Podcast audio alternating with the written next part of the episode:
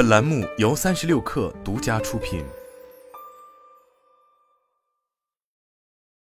本文来自三亿生活。众所周知，随着近年来汽车上大量智能化功能的涌现，车载娱乐系统或者说中控大屏已然成为了诸多厂商集中发力，并且消费者也喜闻乐见的一大卖点。在这样的背景下，以往很少被关注的车机系统的芯片方案，自然而然也成为了不少消费者在选车用车时会在意的配置之一。比如，我们三亿生活就曾在早前为大家归纳过当时已知的各种车机芯片方案。并比较过他们的算力和技术先进程度。但有意思的是，即便是当时我们提及的一些车机芯片方案，有的直到现在都还没有真正量产上市。由此也足以见得这一领域在技术进步、芯片换代方面的节奏，可能比绝大多数大家熟悉的消费电子产品都要慢上那么一些。正因如此，当日前联发科方面突然预告了他们旗下采用三纳米制成的天玑车载平台时，也让我们感到了一些诧异。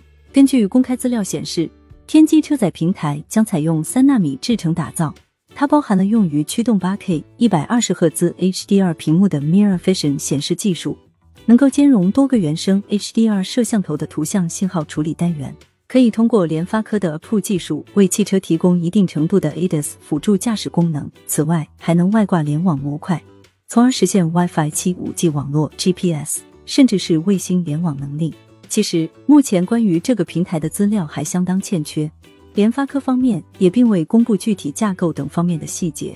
因此大家也基本不用指望它能够在短期内上市。但即便如此，有个问题也引发了我们的关注，那就是在车载娱乐平台用上三纳米制程，真的有必要吗？众所周知，如今最积极追求先进半导体制程的产品，莫过于智能手机里的 SOC。而这也是因为手机受限于电池容量和产品形态，对于芯片的功耗、发热都极为敏感，所以芯片的峰值功耗降低个一两瓦，可能就意味着手机的续航能够多出两三个小时，打游戏时机身温度能降低好几度。但是汽车可不是这样的，无论油车还是新能源车，车载娱乐系统主控芯片的功耗高低，基本上都不太可能会对整车的耗电量带来什么实质性影响。就更不要说芯片发热量的问题了。要知道，许多车型的中控内部都有大量热管，甚至是风扇进行主动散热。别说是几瓦的低功耗芯片，就是塞个上百瓦的 PC 处理器进去，一样也能稳定运行，几乎不太可能存在散热方面的瓶颈。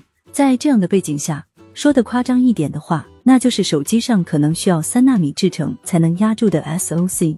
换到车载平台可能七纳米、十纳米。甚至十四纳米都完全够用，而且众所周知的是，越落后的制程，虽然功耗和发热会越大，但制造成本也会相应的低不少。那么，在功耗、发热不会构成体验瓶颈的前提下，为什么车载娱乐系统的芯片不干脆去使用更老、更便宜的半导体制程生产呢？其实答案很简单，可能并非不想，而是确实做不到。首先，现阶段的许多车机芯片本身从底子上来说。与手机、笔记本电脑里所使用的芯片存在着千丝万缕的联系，比如大家熟悉的高通骁龙 x 八幺五五、x 八幺九五，其实都是源自移动端 SOC 的设计。而这些手机 SOC 里的核心部分，也就是他们的 CPU，绝大多数都源自 ARM 的公版架构方案。比如 x 八幺五五包含四个 Cortex A 七六核心和四个 Cortex A 五五核心，而这些 Cortex 核心在最初设计的时候。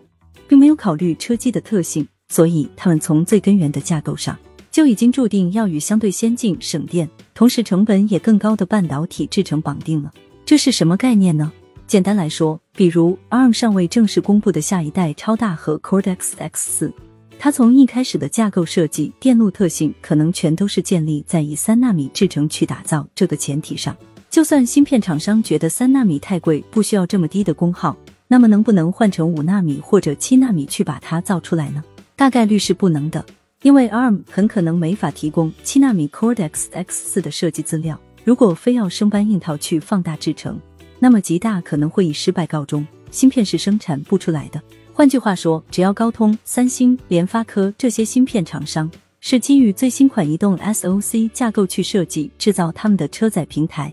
那么几乎就注定了只能使用与新款移动 SOC 相同的半导体制成。哪怕这种制成对于车载芯片来说完全是浪费，是徒增成本，也几乎没办法避免。况且，对于汽车动辄十几、几十、上百万的售价来说，就算因为芯片制成而增加几百或几千元的成本，本身又能有多大的关系呢？